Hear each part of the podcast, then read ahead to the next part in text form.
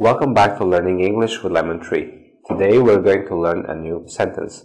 This is just another way of saying yes or answering a question. Let's have a look. Certainly, let me take it out. Certainly, let me take it out. Certainly, let me take it out. Certainly, let me take it out. Certainly is a phrase which means yes. So that is another way of saying yes.